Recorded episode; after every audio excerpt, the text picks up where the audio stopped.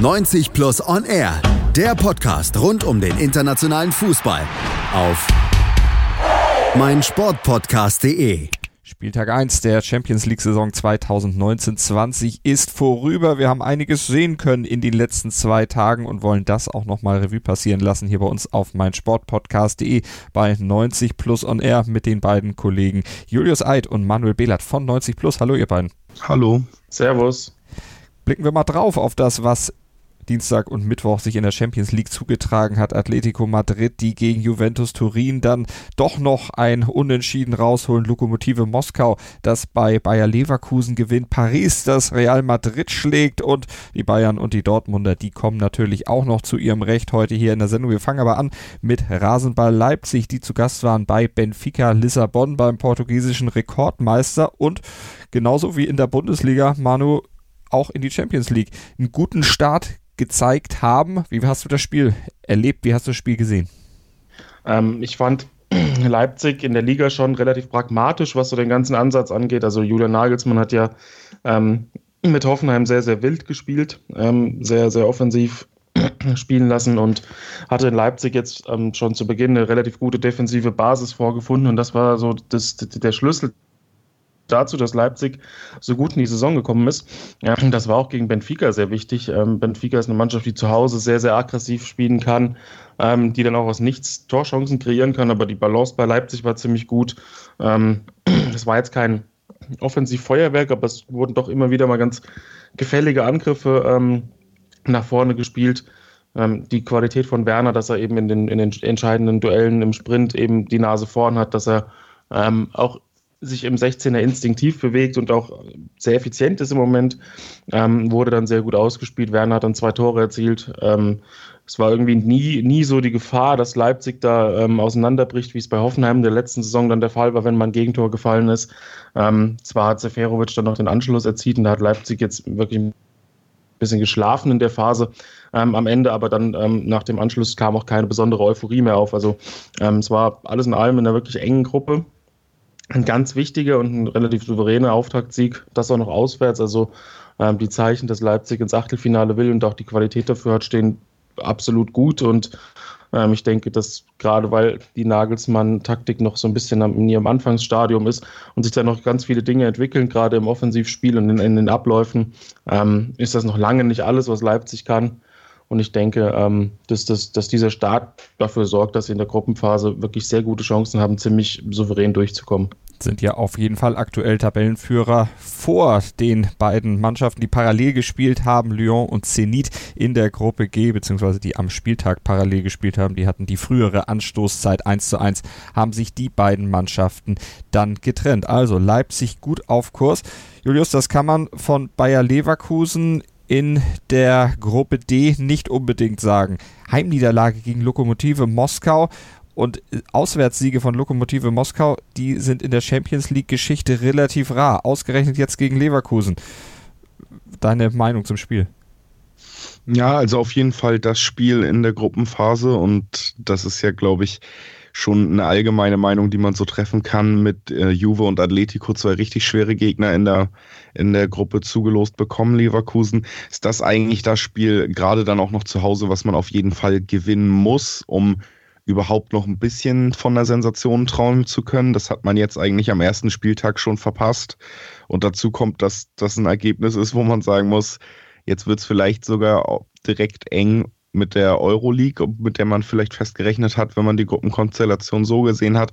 Also es ist ein richtig bitterer Abend für Leverkusen gewesen und ein Abend, der, finde ich, meiner Meinung nach auch berechtigterweise wieder Zweifel an Peter Bosch aufleben lässt. Man sieht, dass viele Mechanismen, die in Dortmund dazu geführt haben, dass es eben aus dem Ruder gelaufen ist, immer noch existent sind, auch in seiner neuen Trainerstation.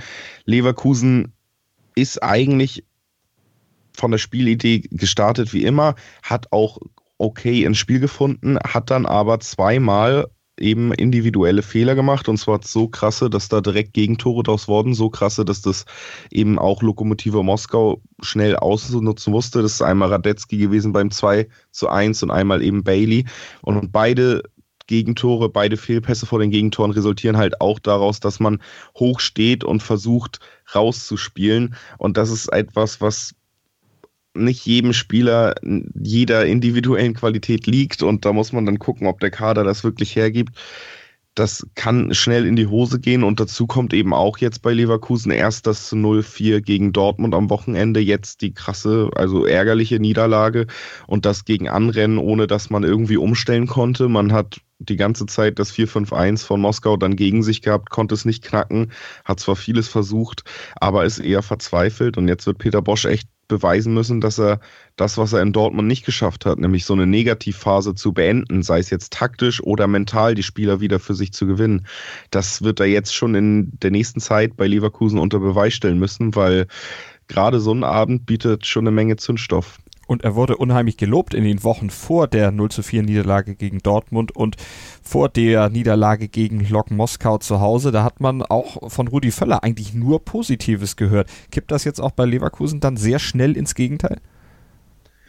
Ja, also ich kann es mir vorstellen, dass es schnell kippen wird, weil ich finde, dass diese Anleihen oder das, was jetzt gerade ein bisschen zu kippen droht, halt wirklich schon in der Art ungefähr in Dortmund gesehen hat. Und das heißt, Bosch trägt jetzt nicht nur irgendwie die Last von zwei schlechten Spielen, sondern auch die von der letzten Station, die er damit gemacht hat. Dass zumindest Fans, glaube ich, schnell ja, ängstlich werden dürfen, dass es doch wieder so kippt. Ansonsten das Lob, ja, ich finde auch, dass das vielleicht in dem Sinne ein bisschen zu übereilt war. Ich bin jetzt nicht völlig überrascht, dass Bayer und Bosch, der das ja einfach wirklich schon äh, auf eine sehr schl schlimme Art bei Dortmund bewiesen hat, dass er gerade auch im europäischen Wettbewerb dann vielleicht sehr naiv daran geht. Also es überrascht mich persönlich nicht so besonders. Vielleicht hätte man sich mit dem Lob einen Tick mehr zurückhalten müssen. Ich kann mir auch sehr gut vorstellen, dass die Kritik jetzt aber auch sehr schnell sehr hart kommen wird. Manu, nehme dich da auch mal zu ins Boot zu diesem Spiel. Ähm, äh, Julius hatte gesagt, individuelle Fehler waren es natürlich auch, die Leverkusen am Ende da was gekostet haben. Vor allen Dingen natürlich dieser katastrophale Fehlpass von Radetzky. Kann man das Bosch anlasten? Ist das eine Folge seines Systems? Äh, überfordert er damit die Spieler?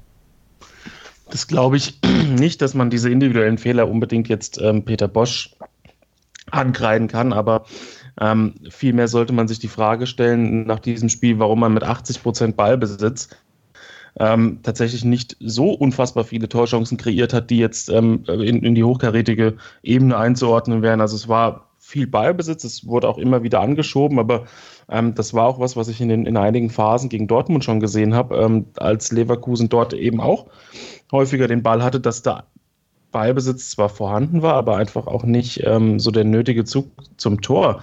Ähm, ich fand, das waren, waren sehr viele Sprintduelle und dann wurde mal geflankt und dann wurde versucht, ähm, einen Doppelpass irgendwie mit, mit Volland zu spielen, aber so wirklich eine Struktur im Offensivspiel, abgesehen davon, dass das Positionsspiel recht gut war, dass man hoch stand und dass man einfach sehr schnell die Möglichkeit hatte, nach Ballverlusten zu reagieren und den Ball wieder zu gewinnen, ähm, war da einfach nicht. Also ich habe, das, das ist für mich so ein bisschen das, das, ähm, das Hauptmanko bei Leverkusen im Moment, dass sie es einfach nicht schaffen, ähm, aus ihrem großen Ballbesitz wirklich so eine Wucht dann zu kreieren.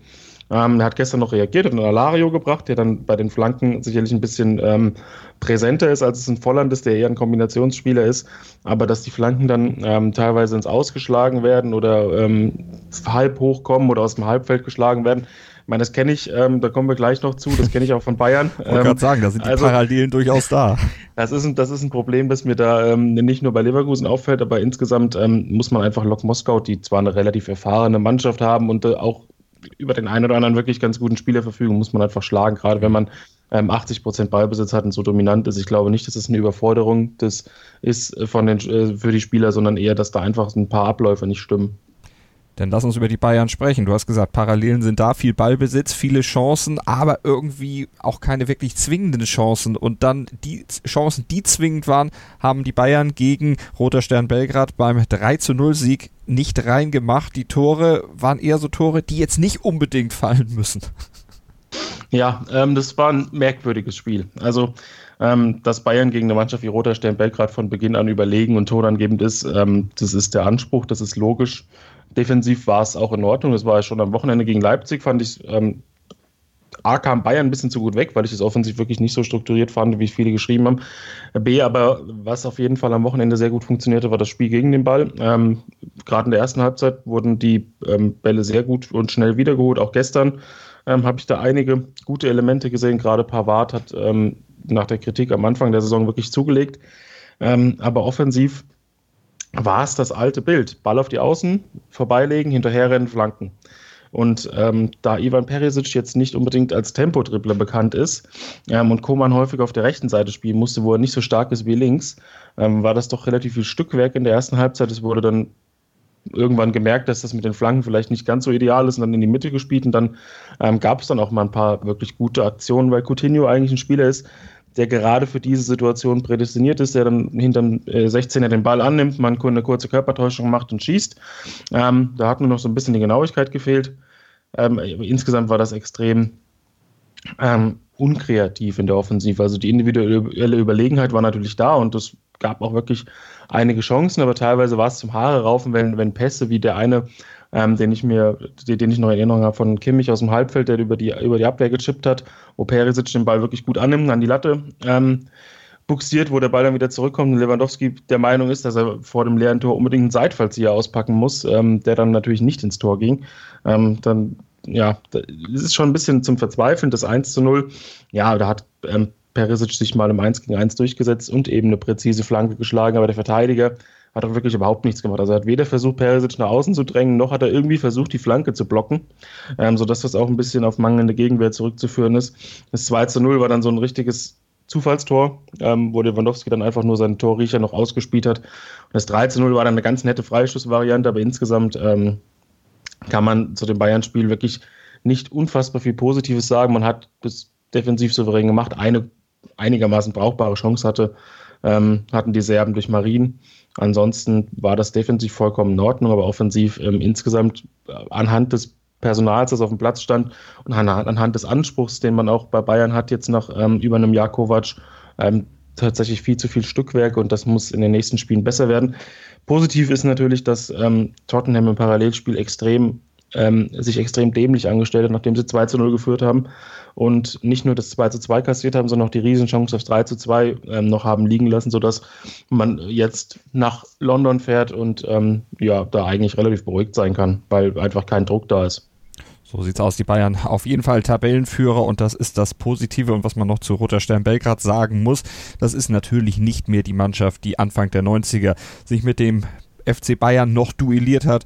Epische Schlacht damals im Europacup der Landesmeister Halbfinale 1991. Das war ein ziemlich bitteres Ergebnis am Ende für die Bayern. Ja, und dass Roter Stern Belgrad nicht mehr die Mannschaft von damals ist, das sieht man auch daran, dass Marco Marin, wenn man böse sein will, dort Kapitän ist. Nicht mehr die Mannschaft oder aktuell nicht die Mannschaft, die sie sein kann, ist auch der FC Barcelona. Und dazu kommen wir gleich nach einer kurzen Pause. Da sprechen wir nämlich über das Gastspiel von Barcelona bei Borussia Dortmund. Und wir sprechen über dieses Unentschieden, was sich die Dortmunder da verdient haben. Aber wir sprechen natürlich auch darüber, dass die Dortmunder auch durchaus hätten gewinnen können das Gleichthema bei uns hier bei 90 Plus und R auf meinsportpodcast.de beim Champions League Rückblick. Die komplette Welt des Sports.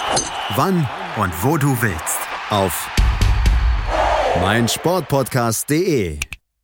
Willkommen bei meinsportpodcast.de. Wir sind Podcast. Wir bieten euch die größte Auswahl an Sportpodcasts, die der deutschsprachige Raum so zu bieten hat. Über 20 Sportarten, mehr als 45 Podcast-Serien, über 9000 veröffentlichte Podcasts und über 5 Millionen Podcast-Downloads allein im Jahr 2018. Wir sind Podcast. Wir sind mein Sportpodcast.de. Champions League Spieltag 1. Wir blicken zurück bei 90 Plus und R auf mein Sportpodcast.de. Mein Name ist Malte Asmus und bei mir die 90 Plus Experten Manuel Behlert und Julius Eid. Julius, wir sprechen jetzt über Borussia Dortmund. Du bist ja auch Moderator von BV Beben. Fan von Borussia Dortmund, hast die Dortmunder genau im Blick. Jetzt haben sie am Dienstag gegen Barca gespielt, ein 0 zu 0 geholt. Muss man sagen, am Ende war das 0 zu 0 zu wenig? Nach 90 Minuten und dem Spielverlauf kann man das, denke ich, tatsächlich so sehen. Es ist eben auf zwei Ebenen zu bewerten. Ich glaube, viele, viele Fans haben sich bei der Auslosung schon eher Sorgen gemacht, wenn ich so den Tenor gehört habe und hätten dann, denke ich, auch, und wenn man ganz realistisch seine, seinen Verein einschätzt, auch mit Kusshanden unentschieden gegen Barca genommen im ersten Spiel. Gerade als Messi dann auch noch auf den Platz kam, hatte man auch so eine unbestimmte Angst, obwohl das eben vom Spiel her selber, muss man ehrlich sagen, auf jeden Fall ein Spiel war, was Dortmund verdient hätte zu gewinnen. Die Expected Goals auch über drei im Gegensatz zu 0,3 bei Barca. Das beschreibt es dann in der Dominanz doch ganz gut. Ansonsten war es einfach aber auch ein sehr guter Auftritt, der, glaube ich, gerade immer noch nach der nachklingenden Union-Pleite, die ja für große Diskussionen gesorgt hat, auch vielen Spielern gut tun wird und auch den Fans gut getan haben wird. Super Stimmung und dann eben Spieler, die was zurückgeben. Natürlich muss man da zuallererst auch Mats Hummels nennen, der eine absurd starke Leistung da in der Abwehr gegen Luis Suarez gebracht hat. Da habe ich auch eine schöne Geschichte gelesen. Da wurde Mats Hummels nach dem Spiel gefragt, warum er denn sich äh, Suarez für den Trikottausch ausgesucht hat. Und er hat geantwortet, naja, der hat mich halt gefragt. Also der hat da äh, riesigen Eindruck gemacht und das auch zu Recht und das eben bei zumindest mit Griesmann und Suarez zu Beginn auch einer immer noch sehr stark besetzten Offensive, die aber natürlich nicht gut ins Spiel gekommen ist. Und das muss man auch bei dem ganzen Spiel hier bewerten. Dortmund hat da ein paar Sachen sehr gut gemacht. Barca aber auch ein paar Sachen nicht so gut. Barca befindet sich, das sieht man auch in der Liga, nicht in der absoluten Topform, wo sie sein könnten. Ist selber manchmal ein bisschen unzufrieden mit dem Ansatz des Trainers. Fans sind ja jetzt auch nicht die größten Valverde-Fans unbedingt. Also da es liegt einiges im Argen und Messi natürlich auch erst in der 70. gekommen und dann auch noch nicht fit. Logischerweise ist er erst vor zwei Tagen oder drei Tagen dann vor dem Spiel wieder ins Mannschaftstraining eingestiegen. Trotzdem eine sehr gute Mannschaft, hat man auch am Wochenende gegen Valencia schon gesehen. Die können, wenn sie wollen. Und da hat Favre ein Team entgegengestellt, was nicht nur durch Einstellung geglänzt ist, wie ich eben gesagt habe, sondern natürlich auch durch die, die taktische taktischen Maßnahmen. Man hat es ungefähr gespielt wie gegen Leverkusen, Hazard noch gebracht, der eben ein bisschen temporeicher im Umschaltspiel noch ist als Brandt, der eher ein Ballbesitzfußballer ist. Aber die Idee war wieder richtig. Man hat extrem gut gestanden, was man selten gesehen hat in dieser Saison. Die Spieler waren so konzentriert, dass man individuelle Fehler vermieden hat und ähm, man hat dann versucht, sehr schnell umzuschalten, was tatsächlich gerade in der ersten Halbzeit noch gar nicht so gut gepasst hat. Da waren ziemlich viele Ungenauigkeiten dann doch im Aufbauspiel. Hazard muss man da auf jeden Fall nennen. Trotzdem hatte man defensiv Barca so im Griff, dass da gar nichts kam. Und dann kam die zweite Halbzeit und die war auf jeden Fall so, dass Dortmund mit Abstand die bessere Mannschaft war. Man hatte noch den Elfmeter. Und dann am Ende ist es tatsächlich ärgerlich, dass man nicht das Spiel gewinnt. An einem anderen Tag wäre das, wäre sowas drin gewesen wie letztes Jahr gegen Atletico. Wenn, wenn jede gute Chance reingeht, dann ist es ein 3-4-0 am Ende. Das wäre vielleicht zu hoch gewesen. So ist es aber zu niedrig, muss man im Nachhinein sagen. Barca enttäuscht, Dortmund beeindruckt. Für beide ist aber auf jeden Fall auch noch Luft hm. nach oben. Du hast geschrieben in den Notizen vor der Sendung, am Limit hätte Dortmund gewonnen. Warum haben sie das Limit nicht erreicht? Ja, das ist ähm, ja auch ein Zitat aus einem schönen Artikel bei uns auf der Website, den Manu gestern schon veröffentlicht hat über, über da Dortmund. kann Manu da vielleicht drauf Und, kurz antworten. Ja, also genau, denn da wollte ich nämlich gleich rüber, dann kann er da seine ja. These vielleicht besser vertreten. Ja, ich fand Dortmund auch wirklich gut. Das hat, das hat Julius schon extrem gut analysiert. Ähm, ich fand aber wirklich im Endeffekt, natürlich, man spielt gegen den FC Barcelona und muss das Spiel gewinnen. Da ist man natürlich erstmal als, gerade als Dortmund-Fan extrem glücklich darüber, dass, dass es ähm, eben so gekommen ist. Aber ähm, in, in manchen Situationen kam mir Dortmund doch ein bisschen zu gut weg. Einerseits, klar, die Defensive, die Zentrale muss man definitiv hervorheben, denn ähm, in Barca schafft es auswärts ja häufig nicht, wirklich den ganz großen Druck auszuüben. Selbst mit Messi ist das ein großes Problem in der Champions League. Jetzt spielte Messi nicht und Barca hat überhaupt nicht so den Eindruck gemacht, dass sie den ganz großen Druck äh, überhaupt aufrecht erhalten wollen. Also es war sehr viel Ballbesitz im Mittelfeld, Arthur und De Jong und das hat Dortmund sich angeguckt und hat auch, war auch wirklich sehr clever, dass sie da nicht gepresst haben. Ähm, weil dann vielleicht irgendwie die Lücke entstanden wäre, weil Arthur und De Jong natürlich extrem ballsicher sind.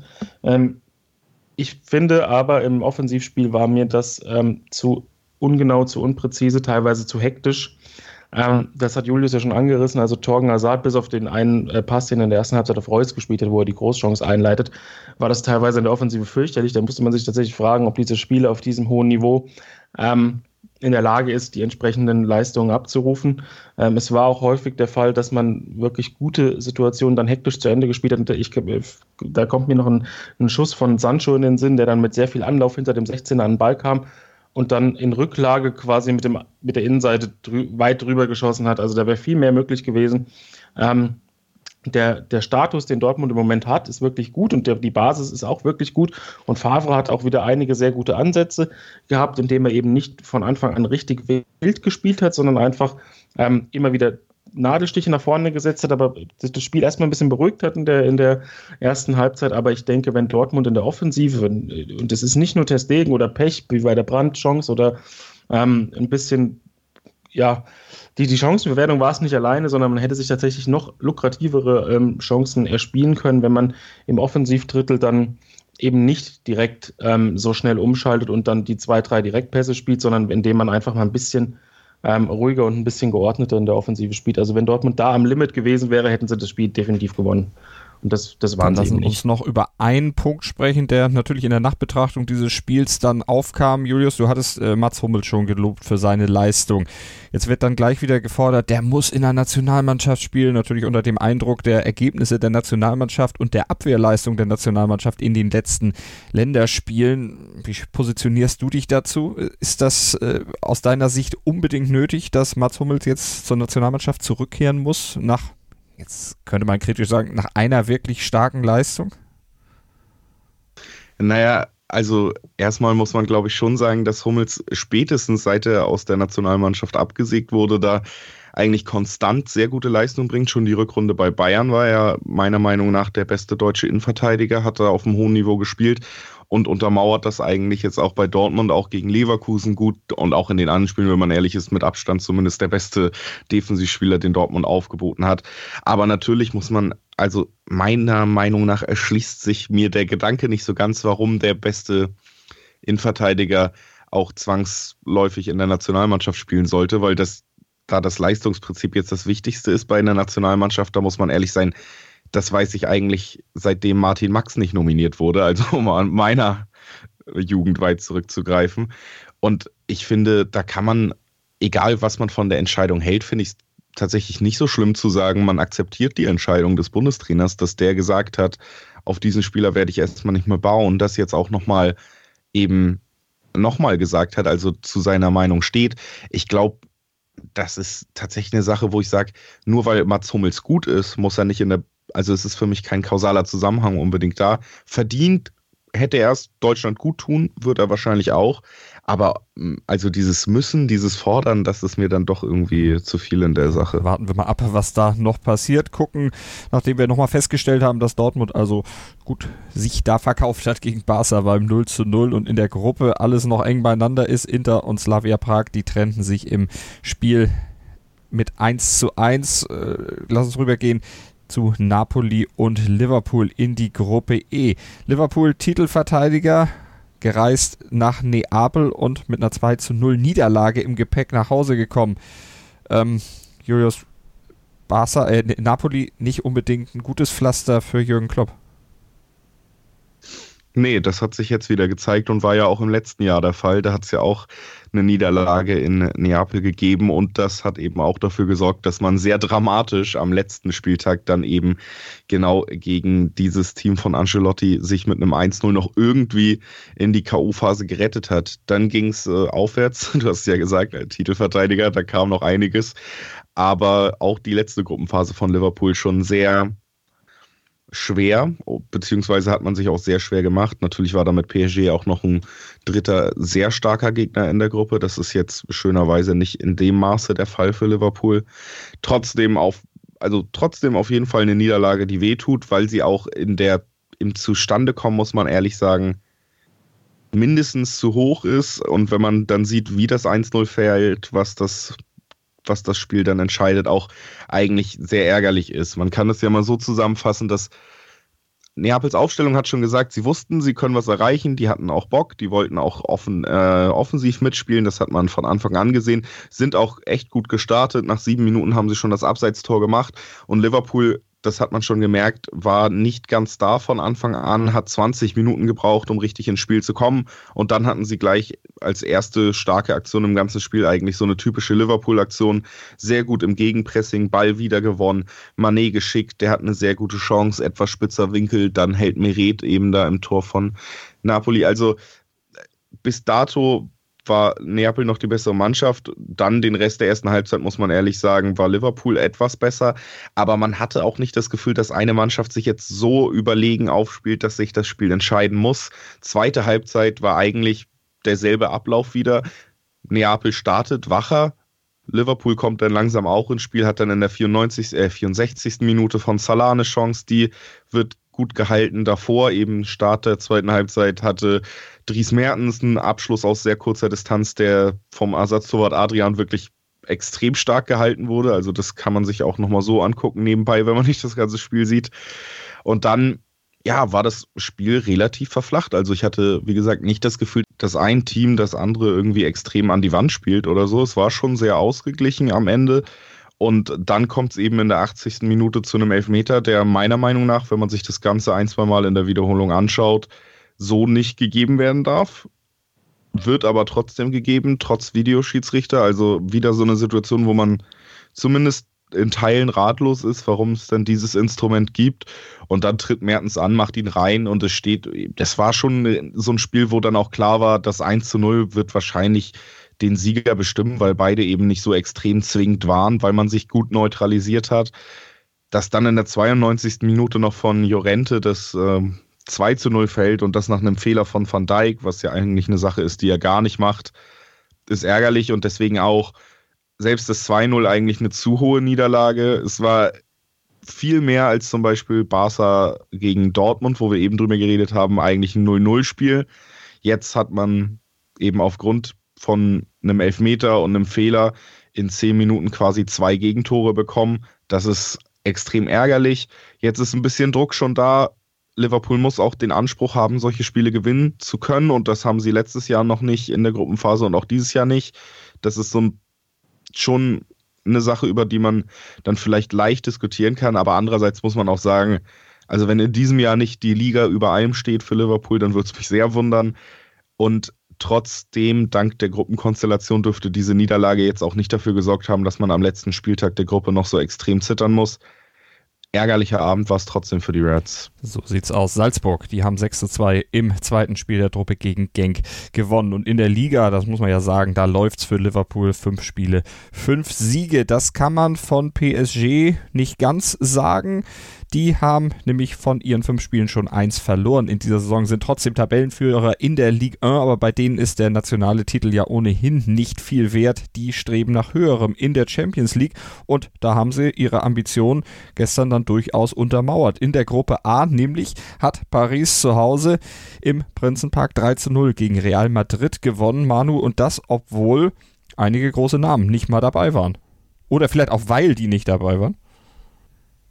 Es kann schon eine Rolle gespielt haben, dass die drei da vorne gefehlt haben, also Cavani, Mbappé und Neymar, weil Paris jetzt ähm, sehr, sehr viel kombiniert hat und sehr viel ähm, ja, die Stärken der Spieler, die jetzt auf dem Platz waren, ähm, eingebunden hat, indem man so sehr gut kombiniert hat, indem man, indem man von hinten eben ähm, immer wieder angeschoben hat über Bernat und Co. Ähm, das hat mir sehr gut gefallen. Real wurde, das, hat, das hatte sie dann auch auf der Pressekonferenz gesagt, lebendig aufgefressen in den Zweikämpfen. Vor allem Idrissa Gueye, der Neuzugang bei Paris, hat alles weggeräumt im Mittelfeld.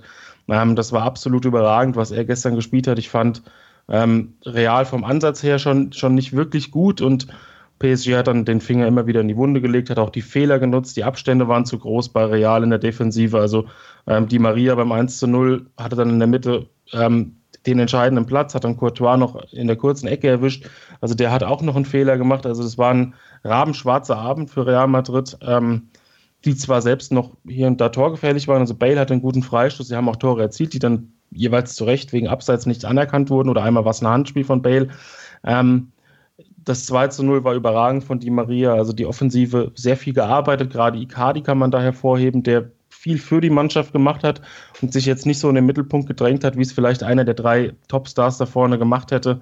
Ähm, dementsprechend, ja, der Sieg für Paris, das hat auch Zidane am Ende gesagt, war trotz einiger Chancen von Real hochverdient. Wer drei Tore gegen Real schießt und sie beim 3 0 auch noch lächerlich macht, als ähm, sie dann vor dem Torwart nochmal querlegen, ähm, der hat das Spiel auch verdient gewonnen und der meldet auch zu Recht Ansprüche an, weil die Kaderbreite vor der Saison bei Paris wurde erhö äh, deutlich erhöht. Ähm, das merkt man gerade, wenn diese drei vorne fehlen und man trotzdem 3 zu 0 gegen Real Madrid gewinnt. Ähm, und wenn die drei da sind, dann ähm, ist die individuelle Klasse natürlich auch nochmal höher. Also mit Paris ist zu rechnen und Real Madrid hat einen Sack voll Probleme. Ähm, ob die Rückholaktion von Sidan wirklich so clever war, das wird sich im Laufe der Saison herausstellen. Aber im Moment sehe ich da taktisch ähm, keine, keine Fortschritte. Das ist ähm, individuelle Klasse, das ist Ball zu Hazard oder Bale und dann mal gucken. Und ähm, so ein wirklicher Kombinationsfußball findet nicht statt. Eine wirkliche ähm, hochklassige, herauskombinierte Chance habe ich auch kaum gesehen gestern, sodass Real Madrid jetzt sich freuen kann, dass sie Galatasaray und Club Brügge in der Gruppe haben. Und die haben 0 zu 0 gespielt gestern, also von daher ist für Real noch nichts verloren und Paris steht erstmal oben in der Tabelle an der Spitze der Gruppe A. Und dann kommen wir noch zum Parallelspiel der Gruppe D, zum Parallelspiel der Leverkusen. Das war nämlich ein ziemlich interessantes Spiel gestern zwischen Atletico und Juventus Turin. Ergebnis hatten wir ja schon genannt. 2 zu 2 ging es am Ende aus. Ein Spiel, in dem Atletico besser war, Juve aber 2 zu 0 geführt hat und am Ende dann doch noch den Ausgleich kassierte. Äh, Julius, weil sie bei Standards nicht aufgepasst haben, zweimal. Ja, also das muss man am Ende unter das Spiel schreiben, was die Leistung von Juventus angeht, um mal ein bisschen weiter vorne anzufangen oder beziehungsweise auf was anderes einzugehen, was du auch schon angesprochen hast. Das wirklich Spannende an dem Spiel war ja eigentlich, dass Atletico durchweg besser war. Die ersten 45 Minuten, vier Tore, äh, vier Tore, vier Schüsse aufs Tor, auch bei Juve abgegeben. Juve nicht ein auf das Tor von Atletico. Da sieht man schon, dass es einen Unterschied gab und ich fand auch den Fußball einfach sehr ansprechend, den die Spanier da geliefert haben man konnte sich halt nicht belohnen und das ist so ein Punkt, da muss man ein bisschen drüber nachdenken. Das das größte Manko vielleicht in der bisherigen Saison, in der neuen Saison von Atletico. Auch in der Liga hat man ja, wenn dann mit einem Tor Unterschied gewinnen können, immer nur, dass man diese Klasse, die man hat und tatsächlich auch das ansprechende Offensivspiel, was man hat, bis eben vor dem Tor, das muss einfach konsequenter zu Erfolgen führen, also in letzter Form dann eben zum Tor. Da muss sich das Team noch weiterentwickeln und dann hätte man in diesem Spiel auch ein anderes Ergebnis gehabt, da bin ich mir ziemlich sicher. Juve hat dann eigentlich ja eher gespielt wie ein Team von Allegri, den man ja eigentlich abgegeben hat für Sari, der deutlich attraktiveren Fußball spielen lassen will eigentlich, hat aber ja eben gespielt wie ein Juve des letzten Jahres, hat zwei saubere Konter nach der Halbzeit irgendwie ins Ziel gebracht. Bei beiden Toren muss man sagen, hat man gesehen, dass Atletico dann bei der Konterabsicherung auf den Außen nicht ganz so gut stand. Das ist vielleicht auch noch ein kleiner Kritikpunkt.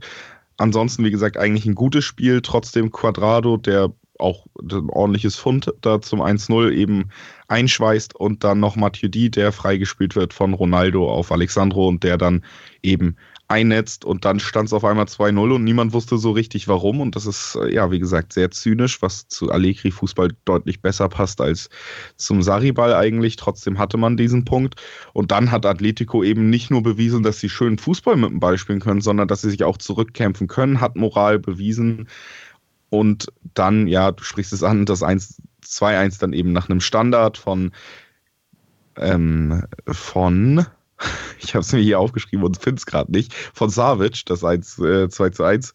Und dann kam eben dazu, dass Herrera, der eingewechselt wurde, in der 90. Minute noch ein Kopfballtor erzielt hat. Und das war ein richtig schönes Kopfballtor, ist so ein bisschen im Zurücklaufen, köpft ihn dann trotzdem so ein, dass der Torwart keine Chance hat. Also das war sehr schön gespielt und war der verdiente Ausgleich, der ja trotzdem am Ende fast noch draufgegangen wäre, weil Juve noch einmal in Form von CR7 zum Abschluss kommt, der dann nur knapp am Tor vorbeischießt. Also das Spiel hatte vieles an Dramatik, weil eben vieles konträr dem wirklichen Spielverlauf lief.